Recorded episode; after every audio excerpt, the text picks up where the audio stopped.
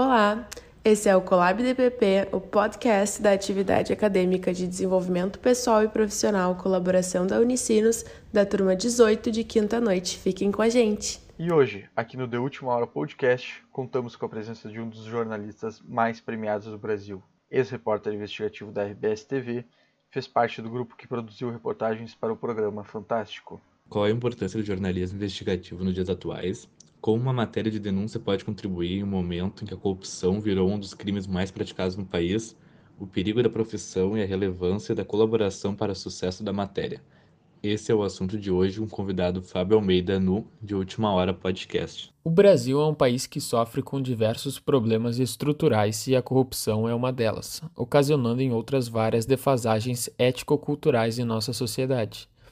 O jornalismo tem suma importância neste contexto, pois é através dele que a população se informa dos acontecimentos e tem mais propriedade para agir a partir disso. O investigativo se aprofunda ainda mais nessa questão, pois escancara situações que muitas vezes são escondidas por órgãos públicos e jogadas para debaixo do tapete, causando conflitos políticos e perigosos para quem o faz.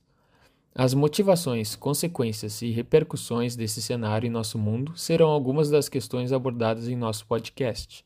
Fábio tem longa carreira na área e, com certeza, muito a compartilhar. Bom, vamos fazer uma breve apresentação das pessoas que vão participar deste episódio do Collab DPP. Meu nome é Arthur, eu tenho 19 anos estou no primeiro semestre de publicidade. Meu nome é Douglas, eu tenho 23 anos e estou no primeiro semestre de Publicidade e Propaganda. Meu nome é Victor, eu tenho 18 anos e estou no primeiro semestre de Publicidade. Meu nome é Mariana, eu tenho 19 anos e eu estou no primeiro semestre de Publicidade. Fábio, seja bem-vindo ao nosso podcast. Primeiramente, queríamos pedir para tu te apresentar e falar um pouco do começo da tua carreira, como entrou no jornalismo e de onde surgiu o interesse pelo jornalismo investigativo. Muito obrigado, obrigado Arthur, obrigado Douglas, Vitor, Mariana. Prazer estar com vocês aqui e poder colaborar, colaborar com vocês aí no podcast. Mas então vamos lá. É, me apresentando, meu nome é Fábio Almeida, sou jornalista, sou formado na Unicinos, é, pós-graduado na Unicinos também, e já estou um tempo na estrada aí, já mais de 20 anos, né? E eu acabei entrando e seguindo no jornalismo para começar o seguinte, né? Para começar, eu sempre fui um cara apaixonado por rádio, né? Não existiam ainda os podcasts assim como esses, né? Como esse aqui. E eu era um cara apaixonado por rádio, muito apaixonado por rádio, ouvia muito rádio, mas era o rádio que era o chamado rádio jovem, era, era o FM, né? Eu gostava de música, anunciar, desanunciar música, então era um período em que quem gostava de, de rádio e acabava ou indo trabalhar em rádio ou sendo DJ. Então eu acabei fazendo as duas coisas. Fui DJ e em função de ser DJ na época ali, no final dos anos 90 ali, metade dos anos 90, acabei me apaixonando pelo rádio, fui trabalhar em várias rádios, rádios comunitárias, depois trabalhei na Transamérica, uh, depois trabalhei, vivia também em rádios aí como hoje é, hoje é a Mix, mas antes era Pop Rock, até que eu entrei para um curso de rádio, para tirar minha, minha DRT de, como radialista, né, como radialista profissional, e nesse meio tempo entrei para a faculdade de jornalismo, conheci vários jornalistas que se tornaram amigos, e foi aí o meu primeiro passo, meu primeiro degrau uh, no jornalismo, né. Então, uh, trabalhando no rádio, conheci muitas pessoas aí, e acabei indo trabalhar na Rádio Gaúcha. Comecei trabalhando como estágio. E lá, como eu era DJ, comecei a implementar minhas, minhas, minhas reportagens, né? Na Rádio Gaúcha eram todas reportagens trilhadas, com efeitos, né? Com, com, uh, com músicas, uh, com, com um desenho sonoro, porque eu era DJ e trouxe aquilo, né? De editar músicas para o rádio. E nisso foi chamando a atenção de colegas aí para fazer reportagens hum, é, juntos, né? E eu comecei a trabalhar com o Cid Martins, que está até hoje na Rádio Gaúcha. Ele também estava recém chegando naquele período na rádio. Ele trabalhava na Bandeirantes e estava vindo para a Rádio Gaúcha. E a gente começou a fazer matérias. Ele, a gente, uh, eu era estagiário ainda, né? E ele já era um nome bem conhecido do rádio. Fazíamos as reportagens juntos e eu editava essas reportagens, né? E aí a gente começou a, a, eu já tinha uma paixão assim por por investigação também, né? Porque Uh, na infância eu assistia muitos, muitos programas, Comando da Madrugada, né? Não sei se, se não é da época de vocês isso, né? Uh, eu gostava de assistir o Fantástico, o programa Fantástico da Rede Globo, Globo Repórter, o Comando da Madrugada era no SBT na época, programas de aprofundamento de reportagens. Eu nunca gostei muito de, de matérias e de telejornais assim mais factuais. Eu gostava era de documentários e de um aprofundamento.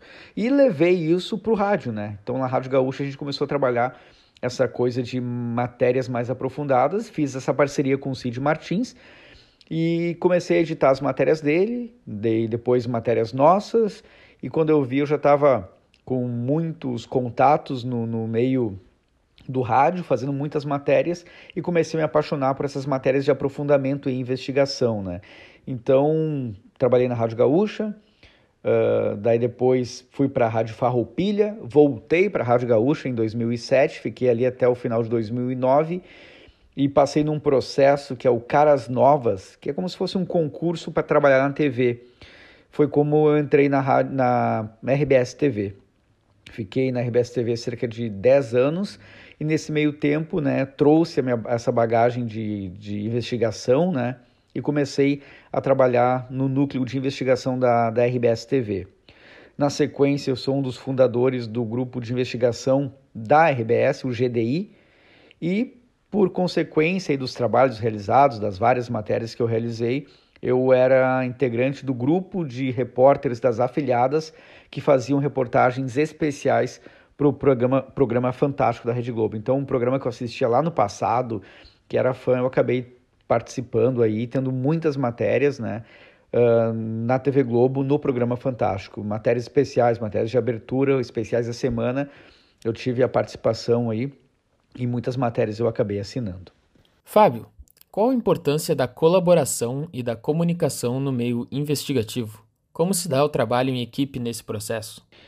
E sobre essa questão que vocês estão colocando aí, é, sobre a colaboração eh, da comunicação no meio investigativo, como é que se dá esse trabalho em equipe. Uh, o, o, fazer jornalismo, né, principalmente TV, ninguém faz TV sozinho. Tu trabalha com equipe. Tu tem o, o teu auxiliar técnico, tu tem o teu repórter cinematográfico, cinegrafista, né? e, e tu é o repórter, tu vai à rua, coleta essas informações. No meu caso das investigações, tu faz uma apuração antes, tu tem uma pauta que tu recebe muitas vezes, ou que tu mesmo faz a pauta, vai à rua, esse material volta, é, é decupado por ti ou decupado também por uma editora, e essa editora ela uh, vai fazer contigo a montagem desse texto depois da edição de texto, passa por uma edição de vídeo, uma finalização e vai para o ar. Então, o trabalho do jornalista uh, da mídia eletrônica, seja no rádio também, uh, ou aqui até mesmo nesse podcast, mas principalmente na TV, ninguém faz nada sozinho. É um trabalho de colaboração, é um trabalho para sair um conteúdo bom, passam por várias mãos. E na investigação, e daí eu não sei se é bem essa questão que vocês querem que eu, que eu fale, a investigação ela sempre nasce de um interesse. Ela sempre nasce de uma inquietação, de uma inquietude, ela sempre nasce de, uh, de um processo de que alguém vai fazer alguma denúncia. Ou nasce da, da percepção do ambiente. Por exemplo, muitas reportagens eu recebi no meu Twitter, eu recebi uma, eu atendi uma ligação na redação da RBS, eu recebi um e-mail, ou alguém foi lá na porta da TV procurar, querendo fazer uma denúncia de que algo estava errado, de que alguma coisa estava acontecendo. Eu já trato isso como uma colaboração, tu entende? Para que haja o desenvolvimento e que tenha um resultado lá no fim. Então, uh, nesse meio, né, o, o, processo de colaboração, no, no sentido mais amplo da palavra, ele, ele é muito importante, entendeu? Ele, ele só, a reportagem só nasce, só é possível se tiver essa colaboração. Então, como eu falei, são vários níveis de colaboração. Uh, das pessoas que trazem uma denúncia, das pessoas que tu vai ouvir para ver se aquela denúncia ela tem procedência, que são as fontes, né? São, tu, tu ouve vários níveis de fontes para até uma matéria ir para o ar, né? E especialistas naquele assunto pessoas que, que viveram, que foram vítimas, pessoas que, que trabalham com isso, principalmente nessa, nessa área de investigação. Tu ouve muitas pessoas. Costumam, costumam falar que o jornalismo tem que ouvir os dois lados. Na verdade, não. Tu tem que ouvir todos os lados que são possíveis. Ele não é bidimensional, ele não é tridimensional, entendeu? Tem vários, várias dimensões uma, uma reportagem. Então tem que ouvir essas várias dimensões. Como era o trabalho conjunto com a polícia e órgãos públicos? Sobre essa questão do trabalho conjunto com a polícia e órgãos públicos. É, eu trabalhava na área de investigação e acabava também, acabei sendo especialista em outras duas áreas, segurança pública e também meio ambiente. Meio ambiente. E ocorreram vários trabalhos com a polícia, sim, né? mas aí tem que fazer uma distinção sobre jornalismo investigativo e jornalismo de investigação. São coisas diferentes. Jornalismo investigativo é aquele que você recebe uma denúncia, faz uma, uma investigação jornalística e após essa investigação jornalística tu tem uma constatação. E a reportagem, jornalismo de investigação, é que tu vai retratar o trabalho de investigação policial que a polícia fez, de um caso que a polícia fez que tu acaba se aproveitando né, ir lá entrevistando e fazendo um alerta para a sociedade, um trabalho super válido, que eu fiz muito também, mas é diferente uma coisa da outra. Depende, então, né? São, são níveis bem diferentes. Depende uh, como é que se. Uh, qual é o resultado que, que você quer e do que está se tratando, né? O, o, o, trabalho conjunto com a polícia, eu já fiz matérias que a investigação partiu de mim, só que eu tenho até um. um, um, um como é que eu vou, posso dizer? Eu posso ir até determinado momento com a minha investigação jornalística, porque eu não tenho mecanismos de apuração uh, iguais da polícia. Interceptação telefônica e uma série de outras prerrogativas que o direito né, dá à, à, à polícia. O jornalismo para até ali. Então, ocorreram vários casos em que eu passei informações para a polícia para que fosse dado um andamento eu achei que naquele momento seria importante isso para que, que um crime parasse, que se cessasse um crime, né? Então uh, havia uma troca intensa com, com a polícia, com o Ministério Público, e muitas vezes a polícia está realizando já um trabalho e nos chama porque sabe que a gente pode dar uma amplitude, pode dar um foco, jogar na mídia aquele trabalho deles e isso acabar reverberando, tendo um aumento maior no, no próprio trabalho da polícia naquele momento ali. Então, uh, muitas vezes era um trabalho muito próximo com a polícia, Ministério Público e demais órgãos, e às vezes não tinha contato nenhum. Né? Era um trabalho de investigação jornalística que começava sozinho e terminava, uh, terminava sozinho, sem o apoio da, da polícia, Ministério Público, como eu falei, ou algum outro uh, órgão público. Né? Fábio, no meio de uma investigação, existia empatia pelos criminosos, vítimas envolvidas? Como que tu lidava com isso? Olha, empatia por criminosos não, não, não ocorreu, não recordo assim no meu caso, tá? Acontecia sim uma empatia por, pelas vítimas, pelas pessoas envolvidas, porque uh, a investigação, o jornalismo investigativo, tu acaba mergulhando, tu acaba uh, ficando muito tempo naquele assunto. Não é que nem uma matéria factual em que o repórter pega a pauta, né? Digamos que a pauta seja ali. Vamos fazer hoje uma matéria sobre uh, o aumento da passagem de ônibus. Tu vai pegar a tua pauta, tu vai ir até a rua e ali está marcado. Você vai entrevistar a Associação de Transportadores de Passageiros, o presidente da associação. Daí depois disso você vai lá ouvir o representante uh, do sindicato do, do, dos cobradores. E depois você vai até o centro entrevistar pessoas que estão na parada de ônibus, né, nos terminais de ônibus para falar sobre o aumento. Ou um economista que vai falar como há o impacto do preço da passagem na, na, no bolso do cidadão. Ok, daí o cara sai, faz isso, pega a sua pauta ali de manhã cedo ou no meio-dia, volta, 5 horas da tarde, volta, fecha o texto e às 7 da noite está no ar, nos jornais, da, dos telejornais da noite. Isso é o trabalho factual, né, da, da, reportagem factual. O trabalho investigativo demanda tempo, muito tempo, por isso ele é um jornalismo mais caro de se fazer. Então tu acaba uh, demorando muito tempo e mergulhado muito tempo em assuntos. E tu acaba comprando ideias. Então tu acaba tendo empatia por situações, por pessoas envolvidas e, e, e pelas vítimas propriamente dito, né? E tu acaba uh, entendendo e querendo mostrar o mal que alguém está fazendo para aquela pessoa, entendeu? Então esse é o trabalho do, do, do, jornalista investigativo. Ele mergulha naquele assunto, ele investiga, ele fica às vezes meses naquele assunto, então não tem como tu não não criar vínculos. Não sei nem se a palavra é empatia, vínculos com a, com a vítima. Eu, eu lido super bem com isso, que eu não vejo nada. Tem pessoas que abominam isso, que tu tem que estar fora uh, para analisar a situação.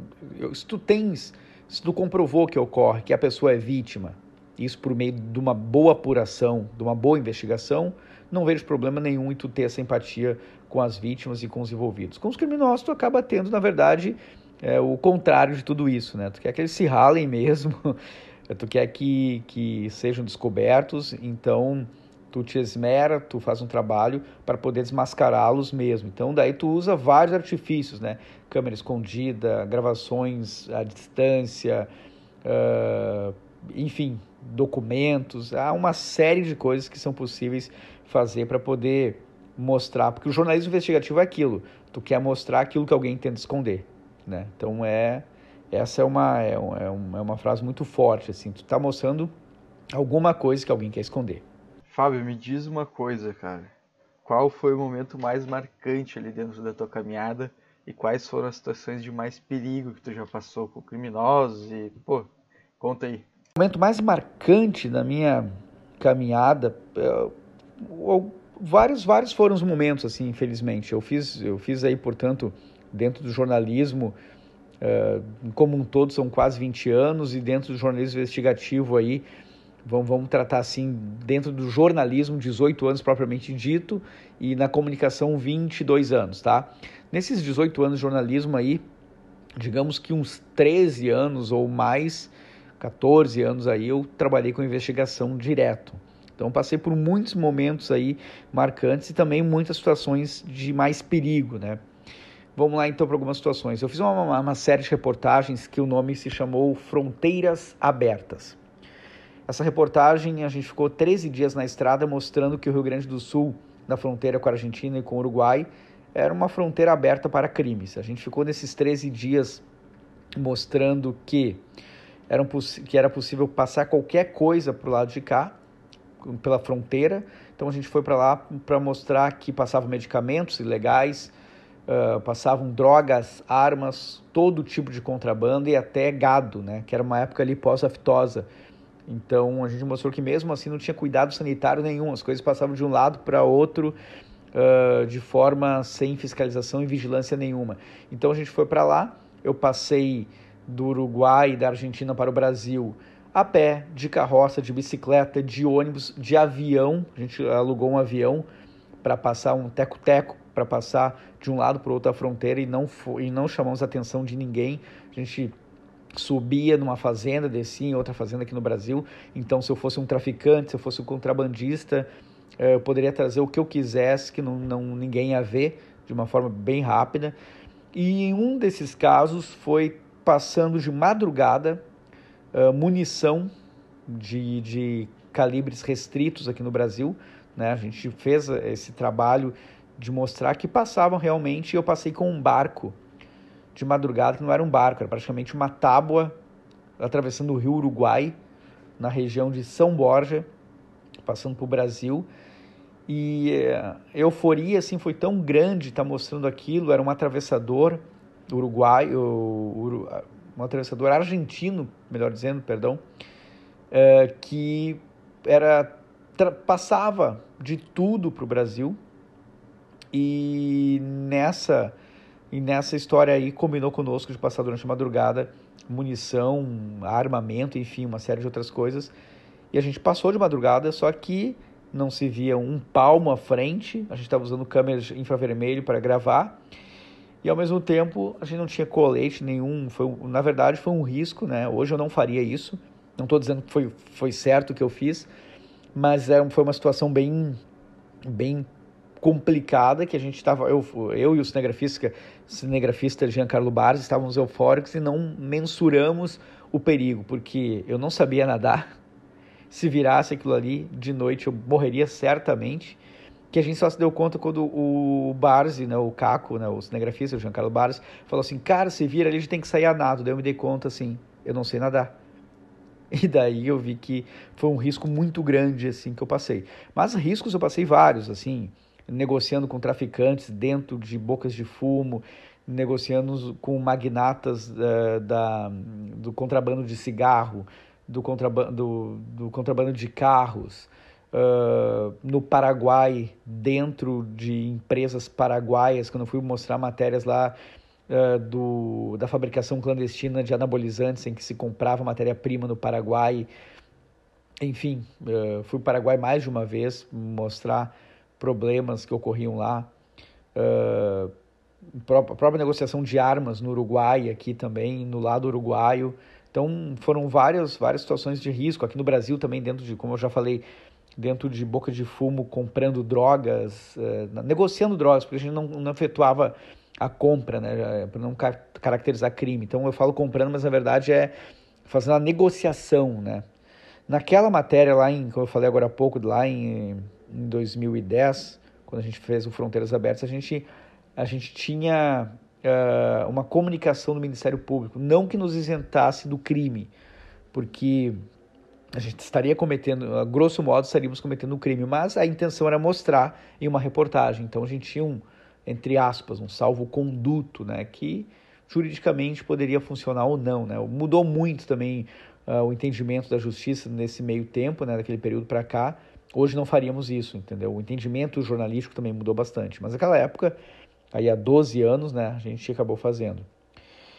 Então, situações de perigos foram, foram várias, né? Fábio, para finalizar, eu gostaria de te pedir alguma indicação de livro, filme ou série a respeito do jornalismo investigativo.